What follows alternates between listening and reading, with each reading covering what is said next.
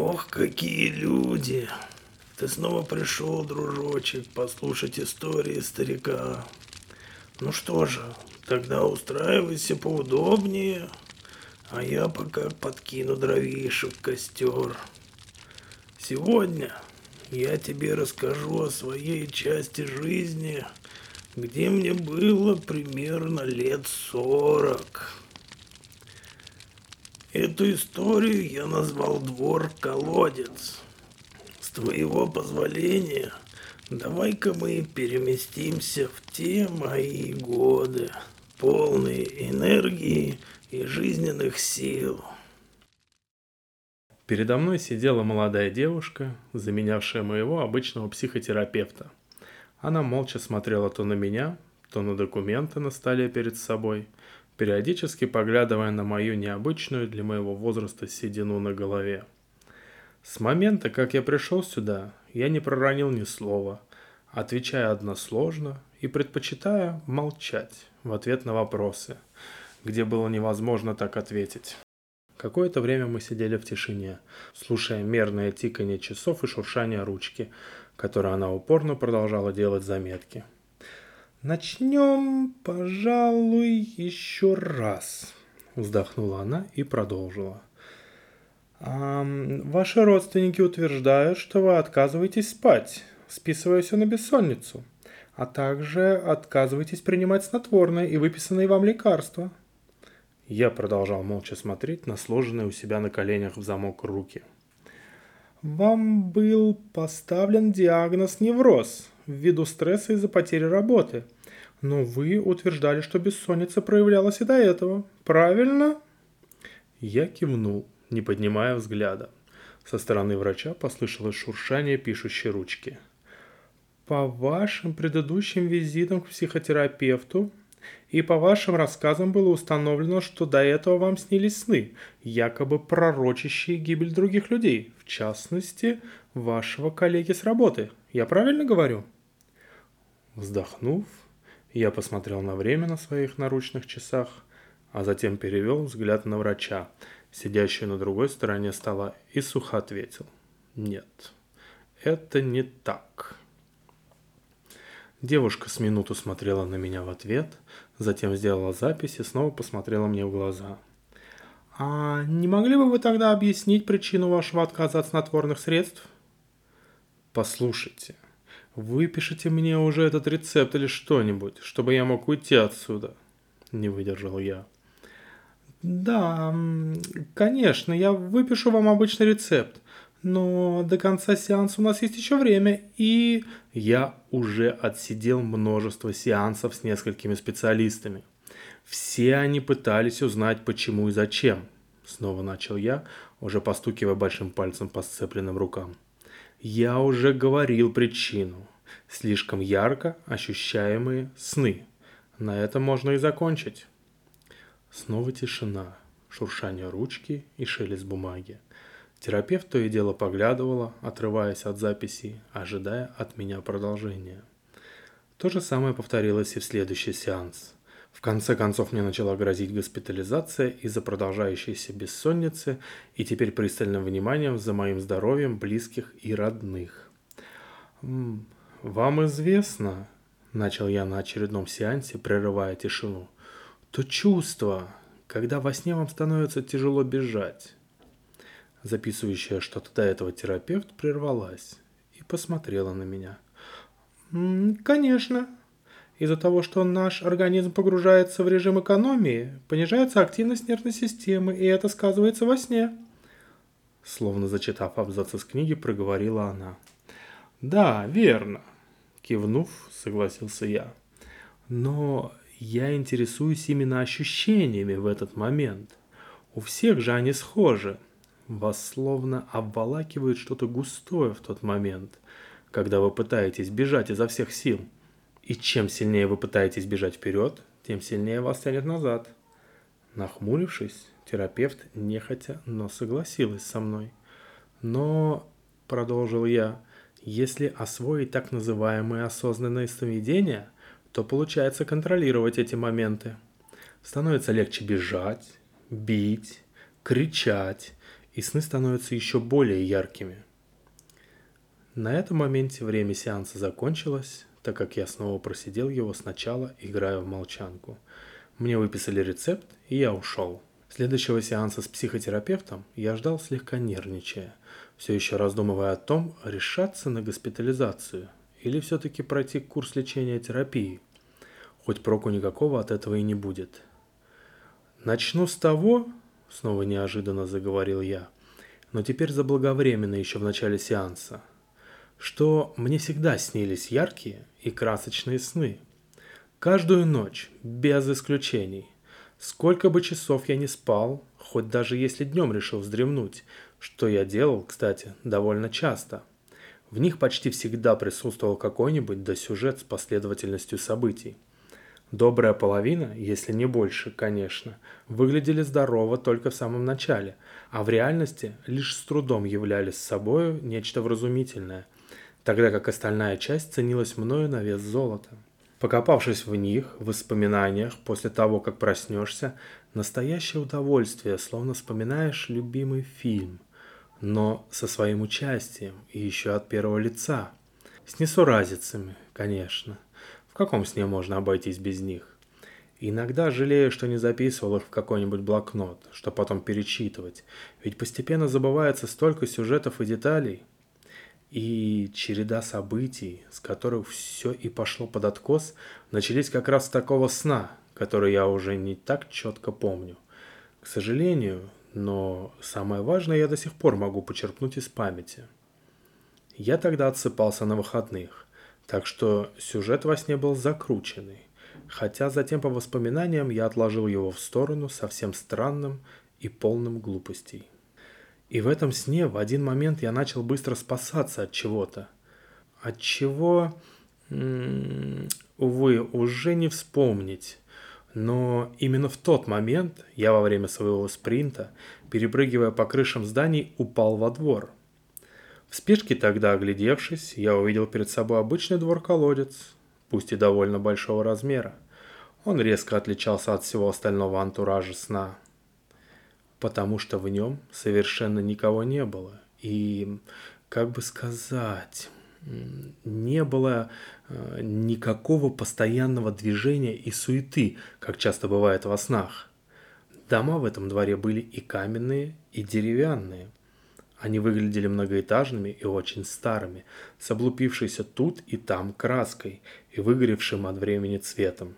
Кое-где росли деревья, ничуть не уступавшие по высоте домам, широкие в обхвате, но по виду они уже росли здесь больше полусотни лет точно, со своей ссохшейся и почти черной корой. Больше он мой взгляд тогда не зацепил, так как я тут уже поспешил от погони, запрыгивая обратно на крыши одним прыжком и спасаясь, куда глаза глядят – «А этот сон...» э, – неожиданно прервала меня врач. «Это тот самый сон, который послужил предсказанием гибели вашего коллеги?» «Да нет же! Я говорил вам, что не снились мне никогда вещи и сны». Слегка поморщившись, выговорил я. Я не придавал большого значения этому сну. Подумаешь, ну, двор и двор. Напоминал обобщение всех старых дворов, что я видел за свою жизнь. Затем еще, когда я в очередной раз срезал путь дворами на работу, с удивлением отмечал, как интересно тогда в моем сне брались отдельные дома или куски из реальности и соединялись, перемешиваясь.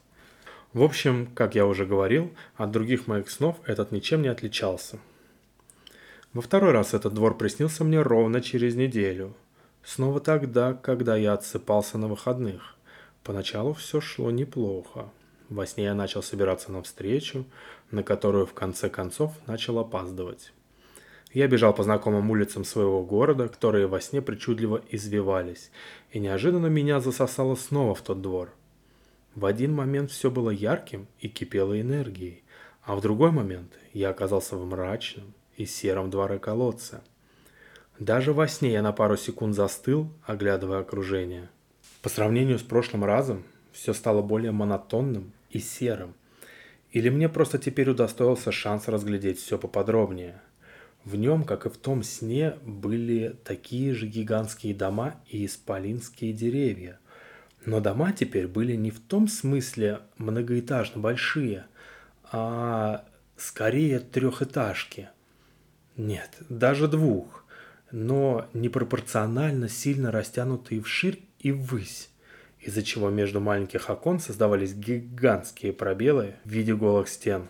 Некоторые здания были деревянными, какие-то были каменными, но все они были старыми, с облупившейся краской и блеклые, большими кубами возвышающиеся и отбрасывая на все свою тень. Деревья были черными и почти высохшими, с плешьями в копнах листьев на кронах.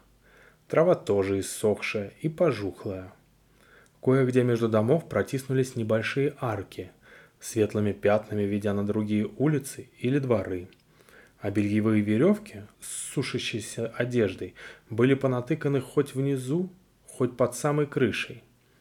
Где-то посреди двора была детская площадка – состоявшая из ржавых качелей и небольшой такой гимнастической, которые бывают обычно на площадках, и турника с висящим на нем ковром. И, конечно, здесь опять не было ни единой души, кроме меня. В этот раз я еще подметил, что посреди этого двора стоял деревянный дом, покосившийся и почерневший от времени, с черными окнами, смотрящими прямо на меня – Поежившись тогда, я побежал дальше, стараясь успеть на свою важную встречу, как вдруг меня начало обволакивать знакомое чувство немощности. Меня потянуло назад, в сторону пустых окон, больших вытянутых домов и того покореженного домика. Меня охватил страх, потому что мне начало казаться, будто меня тянут десятки рук, разом обхватившие меня – я начал вырываться и кричать, но, как это часто бывает, меня только сильнее затягивало назад, а из горла вырывался только сиплый хрип. Чудом тогда вырвавшись, я забежал в первую открытую дверь и оказался как раз на встрече, куда так торопился. Нет-нет, этот сон тоже ничего не предсказывает и ничего не говорит. Я вообще почти забыл про него на следующий день и не вспомнил бы, не повторись все ровно через неделю и затем снова, точно так же через неделю. И тогда я впервые задумался о том, чтобы как-то контролировать свои сны. Что? Нет, я никогда не ходил во сне. Нет, меня не мучили сонные параличи. Я, если честно, узнал точные их симптомы именно тогда, когда пытался найти информацию об осознанных снах. Нет, я... Да, после этого со мной произошло что-то похожее. Еще где-то в тот момент я обмолвился на работе, что мне снится один и тот же сон каждую неделю. Так меня поразило то, что хоть краем глаза, но многие тоже видели похожие дворы у себя во снах. Они могли все слегка различаться по виду, но дома в таких дворах были знакомы людям, которым они снились. Мурашки и холодок побежали по телу, но все до сих пор ощущалось, как забавные совпадения – После этого я начал штудировать любые статьи, которые находил по осознанным сновидениям и пробовал любые способы, расписанные там. И держать какой-либо предмет при себе, который бы напоминал в реальности я или нет. И пробовать этот ритуал с вставанием по будильнику за два часа или за час, и затем снова засыпать. И так далее, и тому подобное. Ведь мне также продолжал каждую неделю сниться этот кошмар. А, «К сожалению, наш сеанс подходит к концу», – прервала меня психотерапевт. «И мне бы хотелось задать вам несколько вопросов, уточняющих». Затем, после того, как я ответил на вопросы, попытался рассказать о своих проблемах и внутренних страхах. Несмотря на то, что я знал, что это не играет здесь никакой роли, я удалился, забрав выписанный мне в очередной раз рецепт. Увлекшись осознанными снами, начал я на следующем сеансе, я загорелся идеей. И если я загорелся идеей, то, естественно, я начинаю расстраиваться, если ничего не получается. Потому что сколько бы я ни пытался, ничего не выходило. Во снах я каждый раз забывал о том, что нужно проверить, сон ли это. И каждый раз лишь какой-то задней отдаленной мыслью понимал, что да, это сон – но и особо этой мыслью не увлекался. И все бы ничего, я бы в конце концов даже прекратил бы все это. если бы я не разговорился со знакомым сотрудником с работы. Он тоже до этого был как раз среди тех, кто утверждал, что им снились похожие сны, и мы снова подняли вопрос на эту тему со сновидениями. И в этот раз он говорил о том, что ему начал все чаще сниться один и тот же сон. Тот же самый, что снился мне раз в неделю. Я тогда усмехнулся и спросил у него, а не снятся ли ему чересчур яркие сны. А он посмотрел так на меня и сказал, что да, снятся. Рассказал, как ему с детства иногда снятся интересные сны, и как особенно яркие неожиданно стали сниться после того, как он бросил курить. И после этого ему и начал сниться один и тот же кошмар, из-за которого он перестал высыпаться. Мы тогда согласились, мол, да, странно. Поговорили еще немножко, ну и разошлись потом. После этого я так заинтересовался этой темой, и в тот же день поспрашивал своих знакомых о снах. Только один из них по телефону рассказал мне, что ему периодически снился этот сон раньше – как он пытался сбежать с этого двора, а остальные лишь сказали, что вообще зачастую не помнят своих снов. Зацепившись за ту фразу, что после того, как тот знакомый с работы бросил курить, все началось, я решил тоже попытать свою силу воли и удачу. Хватило примерно недели, чтобы все началось. Да, это был тот сотрудник, который затем погиб во сне. Я... Я не могу точно вам ответить, считаю ли я связанным все это с его смертью. Да, после этого я решил уйти с той работы. Да-да, я понимаю. В общем, через неделю мне неожиданно начали сниться крайне реалистичные сны. Я лег тогда спать и во сне сразу же понял, что это сон и что происходит. Помню, как стоял там и ошалело оглядывался – потому что это же так необычно, вот так стоять на месте во сне и осознавать все. Вот только после этого я не стал их контролировать. Как бы я ни пытался себе внушить что-то, они никак не поддавались контролю. Я обессиленный шел по знакомой улице родного города и наблюдал со стороны весь абсурд, что творится во снах. Приключения, стихийные бедствия, взрывы, погони – и только я теперь стоял в стороне, уставший и лишь наблюдающий. И в следующий миг я оказался снова в том дворе колодца. Дома вокруг меня стали еще выше, а уже редкие на них окна и небольшие арки у оснований, ведущие наружу, еще меньше. Теперь в этом дворе наступили сумерки, и на меня начала давить вся эта атмосфера. Я сначала огляделся, впитывая все это окружение, осматривая одновременно знакомые и незнакомые куски двора. Особых изменений ничего не претерпело. Все такой же пустой и тихий двор. Я все же затем поспешил к ближайшей арке, чтобы выйти на открытую улицу, когда меня снова начало тянуть назад, и каждый шаг начинал даваться с трудом. Делая шаг вперед, я тут же делал два назад. Я начал четко ощущать как меня в той тишине за руки и ноги хватают десятки рук, как от усталости все вокруг начинает темнеть, и как меня все ближе и ближе тащат. Куда? Возможно, к тому покошенному домику, что стоял посреди двора. Я точно не хотел этого узнавать. Я начал настолько сильно желать проснуться, что только эта мысль и билась в моей голове. Я даже перестал сопротивляться этим рукам – поняв бессмысленность этой затеи. Когда я начал задыхаться и терять сознание от нехватки воздуха, во сне, представляете? Я проснулся. И тогда я впервые ощутил, что такое сонный паралич. Не буду описывать ощущения, как я проснулся, не мог пошевелить всем телом и чувствовал, как кто-то сидел на моей груди. Все то же самое, что и у других. Примерно через пару дней мы на работе узнали, что погиб тот сотрудник, с которым я болтал обо всем этом. Задохнулся во сне. Внятных объяснений нам так и не дали. Впрочем, никто и не просил. Вместе, кстати, с реалистичными снами мне также начал каждый день сниться этот кошмар. И каждый день я просыпался. Несколько бесконечно тянущихся минут не в силах пошевелить своим телом. Примерно тогда я начал пытаться меньше спать. Сначала думал, что если спать по часу или меньше, или даже пить снотворное, то мне не будут сниться никакие сны. Но ничего не помогало.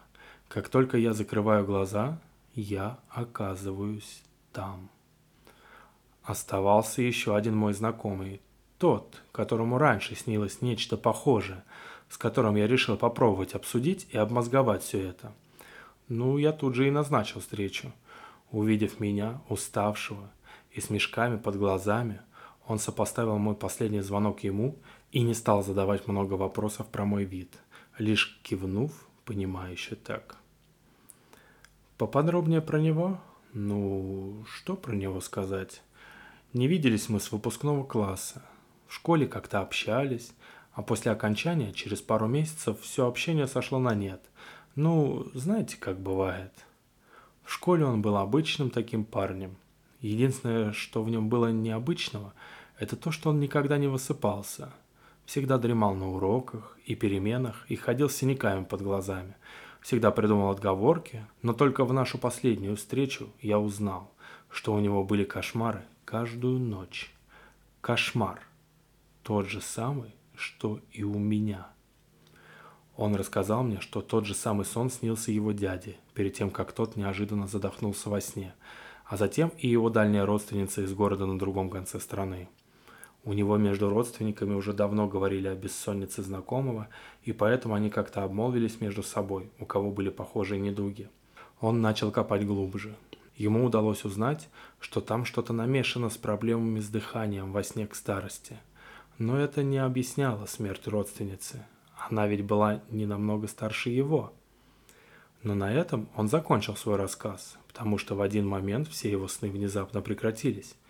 Он просто перестал видеть сны. Я думал, что он что-то сделал, чтобы добиться этого, но нет, просто перестал и все. Мы разошлись, и я начал пытаться сам найти что-нибудь. Но точно так же. Ничего внятного про необъяснимые смерти полностью здоровых людей любого возраста во сне. Я попытался поспрашивать еще у знакомых, у родственников, но те лишь начали спрашивать, случилось ли что-то, и предлагали сходить к психологу. Хотя я и видел, что некоторые каждый раз вздрагивали, когда я начинал подробно описывать свой кошмар, и молча слушали, словно бы затаив дыхание. Да, я думал просить кого-нибудь будить меня хотя бы звонком. Ведь жил я один. Или ставить будильник, чтобы не просыпаться каждый раз парализованным. Но я либо не просыпался от звонков, либо мне уже звонили, когда я лежал в этом сонном параличе. Я даже пытался снова начать курить, но от этого кошмары не прекратились. В последний раз, когда я попытался нормально поспать, случилось что-то очень странное – после чего я зарекся больше не смыкать глаз или спать только отрывисто по 15-20 минут, что не особо помогает. Но я хотя бы успеваю вовремя проснуться.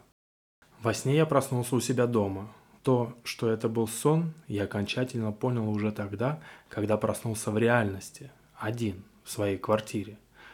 Но там все было крайне реалистично. Все ощущения и запахи. И я до самого конца сомневался – во сне ко мне еще внезапно съехались родственники. Я вспомнил, что скоро был юбилей у одного из них, и я не придал этому значения, так как часто забываю даты дней рождения. Я слонялся туда-сюда, ни с кем не болтая, отмечая про себя, что родственники зачем-то передвинули всю мебель у меня в доме, и та теперь стояла как бы зеркально напротив своего предыдущего места – Постепенно я попытался вслушаться в разговоры, но слышал лишь какую-то тарабарщину. И тут я насторожился. Я взял какую-то случайную книгу, лежащую на столе, но в ней все так же было написано на странном и непонятном языке, не напоминавшем ни один из существующих. Тут я уже начал беспокоиться, но если это и был сон, то, по крайней мере, не кошмар. Я подошел к болтающим на кухне родителям и, подсев к ним, начал просто слушать их голоса. В какой-то момент я посмотрел в окно, откуда открывался вид на строящиеся напротив вытянутые дома с маленькими окошками и небольшими арками. Вот тогда меня прошиб холод.